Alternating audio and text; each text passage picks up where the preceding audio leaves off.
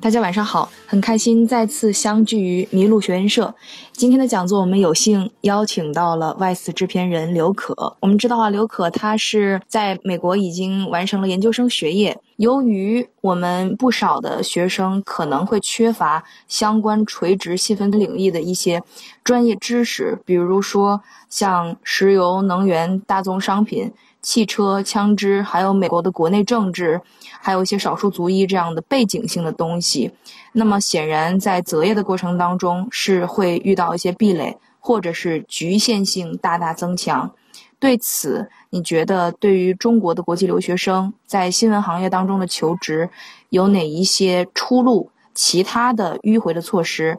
或者是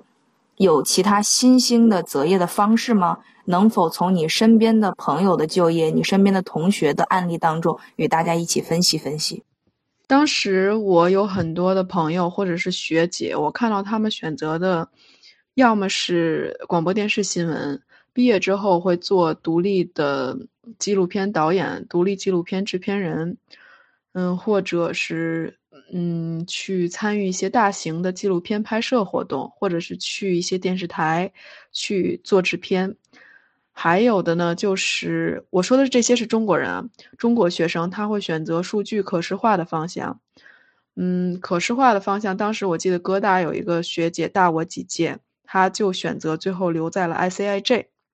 就是我刚才说的我那个很牛的教授创办的那个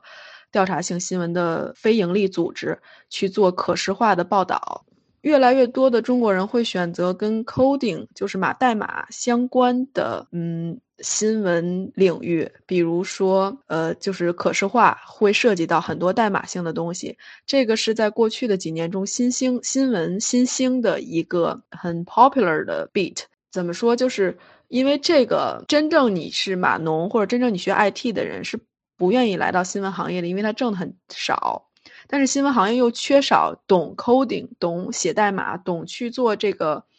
visualization 的人，所以这一个领域，这个交叉领域就成为了一个很吃香的领域。很多人或者很多学校都会新开展这一个领域相关的项目，比如说在哥大就会有一个 Master of Science Journalism，里面就会有一个 Computer Science 的专业的方向。它是讲新闻的，但它主要也教你怎么 coding，怎么写那个 CMS，怎么写 HTML 这些很基础的 coding，我们在新闻学院都是会学到的，但是非常非常的基础。如果你想把它写得好，如果你想做的像华盛顿邮报、像 New York Times、像 USA Today 这些很专业的，呃，那种呃是可视化报道的时候，需要这批专业的人才去做这个东西。所以很多中国人选择了这条路，他可能本身喜欢，他可能本身就有那个工科的脑工工科的脑子，他可以做这件事儿，所以他去选择了。但是这个东西并不适合我。还有一些中国学生，他本身本科是有经济金融的背景的，他学的可能是这些相关专业，或者他学的是会计等等相关专业，他会去读一个，比如说 NYU 会有的 Business Reporting。或者是嗯，可能其他学校，呃，USC 吧，还是哪儿，应该是 USC 会有的，类似于偏向 business reporting 的方向。这样他出来之后可以做财经财新记者。财新记者在美国还是比较吃得开的，因为在美国报经济，中国人还是蛮吃香的，因为嗯，他需要有会懂你这个中文的人去给你报道中国的经济。然后也需要更多优秀的记者去报报道美国的经济。这个相对于这这个这个方向，仅次于我刚才说的可视化。这个是我目前所知道的还留在美国的大多数人所从事的方向。然后很多一些做就是拍纪录片的人，要么是回到国国内，要么就是在可能中美。之间相互奔波去拍一些片子吧，这是我知道的一些情况。纯学纸媒的人很少，也这也是我一开始学调查性新闻，后来转成广播电视的其中一个原因。因为，呃，无论你的英文再怎么好，你的成长背景，你始终是一个中国人，你的思维方式，你对这个美国这个社会的认知了解。远不及美国人，你对他们文化是理解不到美国人那个那个深度的。所以，当你后期就是越来越成熟，越来越开始做更多的报道的时候，你会发现最大的问题、最大的障碍不是语言，你语言可以借助很多方式去克服，比如说你找一个 partner，找一个记者跟你合作。但是最大的问题是你看待新闻的视角，看待，嗯，他这个社会发生事情的，就是角度，以及你对这个文化的理解，文化差异其实是横在这个专业上面，对这个专业的留学生来说，最大最大的一个问题，这是我就是个人的感触和看法。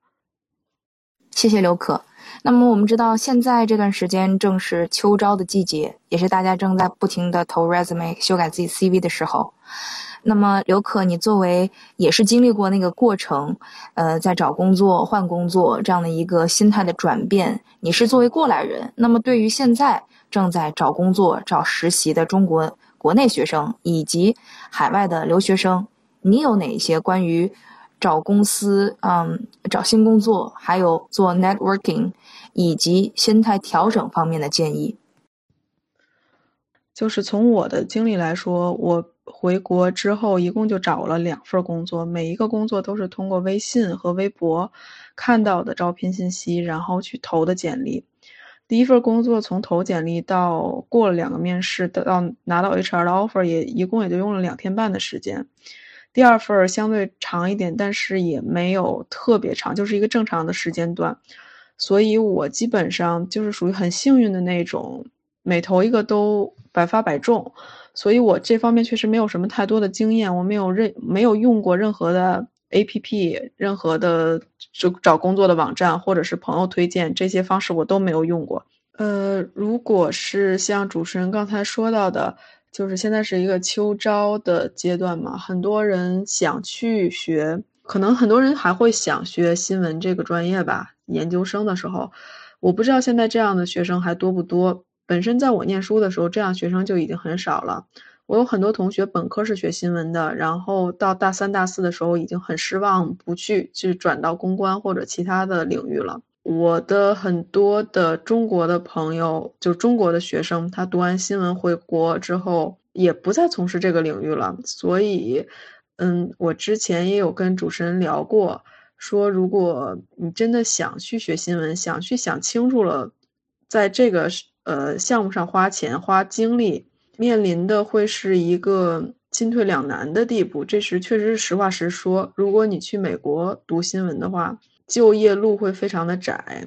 因为当你经过了非常专业的训练之后，你肯定不想去一些华人媒体，就是在美国的华人媒体，他们完全在做的不是纯新闻，而是类似于宣传或者是 marketing 相关的东西，你你也很难再去适应国内的社会和国内的新闻环境。美国这个行业对你非常的不友好，因为你需要足够的实力证明你比美国人强，你比当地人强，才可以去从事这个行业，才能拿到 offer，才能拿到工作签证。很多即使在美国好学校读新闻的学生，可能最后都转了 marketing，转了 PR，嗯，转了类似于 consulting，转了呃投资等等的行业。也是有很多我刚才说的这些的考虑，所以这个就是很多学校他会说我们的项目的就业率是很高的，但是那些就业率其实是大多数都是针对一个美国人的数据，针对于国际生来说，就是就业率这个东西是非常非常难说的。而且之前我在我的第一份工作的时候，呃，同事之间也有讨论，然后。嗯，比如说会有一些年轻人，他上大学或者刚要上研究生，他非常的想学新闻，非常的想做一个记者，对这个行业充满热忱和嗯冲劲儿。但是我们其实第一反应都会是泼冷水，都会说你不要来学这个专业，因为就是挣的少，又累，又没有什么社会认同感，就是在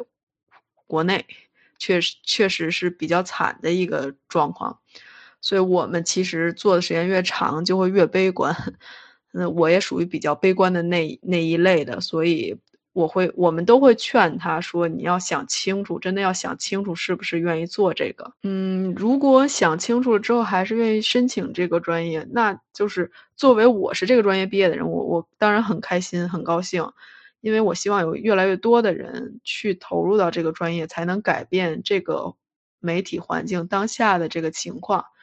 嗯，如果你你读了这个专业，你工作了几年之后，觉得好像。不适合停留留在这个行业里了，也没关系，因为新闻这个行业要求你是一个对对这个个人的要求是很高的，要你是全才，要你懂很多很多东西，要你会站在别人的角度去思考问题，或者是你明明是一个这个专业的小白，你要想办法把自己弄成一个专家去报道，这些都是对你一个非常非常好的锻炼，即使是你花了几年时间在这个专业上。即使是花了几年时间在这样的就是嗯锻炼当中，职业锻炼也好，学校锻炼也好，我觉得都不算亏，都会为以后的路或者是以后的职业转变做一定的铺垫，而且会让你有就是接触很多人，开阔很多眼界，然后发现哦，原来还有不很多不同的人，或者很多很牛的人存在，或者让你发现原来。就是有的人是有这样的三观，有的人是有那样的三观，是完全不一样的，是一个非常 eye opening 的专业或者是职业。不过这个其实从我个人而言来说，我从大学念这个专业，就想念这个专业，就是很遭到父母的反对。然后到研究生念这个专业，也是很遭到父母的反对。我父母就觉得我应该读一个安安稳稳的专业，然后。就是像大多数中国父母觉得的那样，你应该读一个挣钱多或者是，嗯，发展比较好的专业，而不是读一个新闻又累又危险，然后挣的又少，嗯，又不知道就是你你的上升途径在哪儿的这么一个专业，嗯，但是我当时还是比较坚持，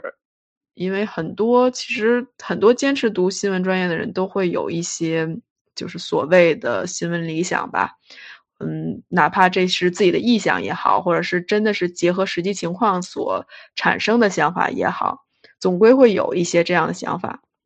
是，虽然这一次的分享主要是讲我在美国大学读新闻研究生的经历，因为这件事儿已经过去了大概两年多了。我是一五年底毕业的，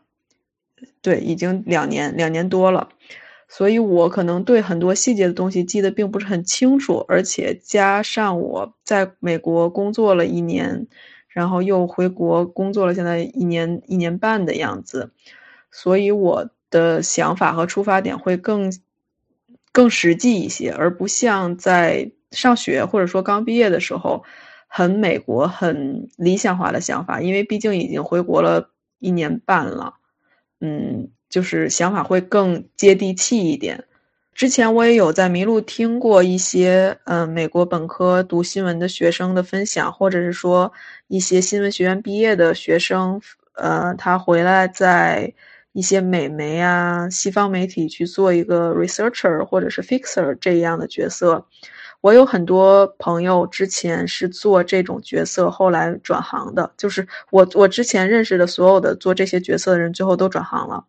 所以我会更加的站在一个工作过几年的人的角度去谈这些问题，就是包括职业选择也好啊，包括，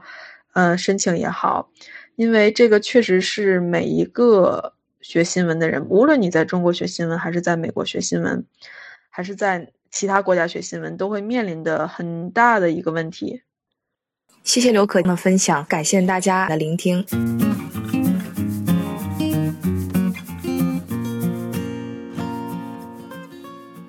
迷路，遇见与众不同的人、想法和故事。谢谢你的收听，欢迎你把这个故事分享给你的朋友们，让他遇见更多的人。